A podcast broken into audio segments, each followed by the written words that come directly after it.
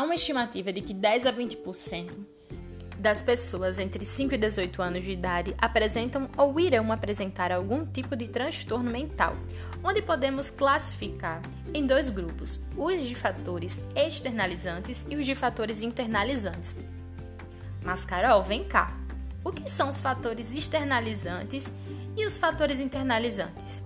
Bom, os fatores externalizantes apresentam suas emoções quase sempre de forma descontrolada, apresentando comportamentos agressivos e impulsivos.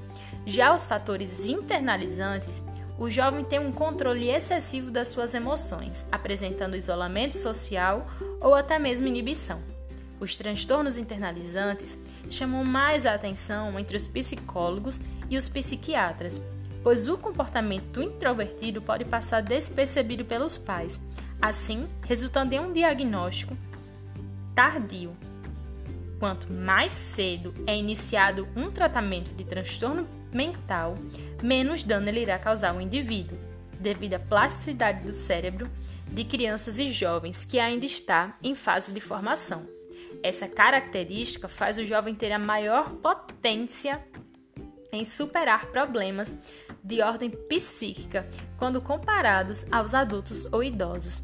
Além disso, a maioria dos transtornos mentais presentes nos adultos tiveram início em sua juventude e não tiveram tratamento.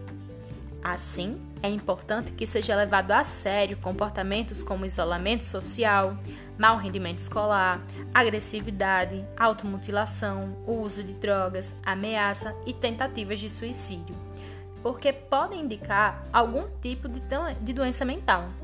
Segundo pesquisas feitas no Brasil, entre os anos de 2002 até 2012, o quadro de suicídios infanto-juvenil cresceu em 40% devido a fenômenos é, que foram comuns durante esse tempo, como a baleia azul ou a série Os 13 Porquês, que colocaram em evidência o tema do suicídio, assim gerando uma preocupação excessiva nos pais e nos especialistas.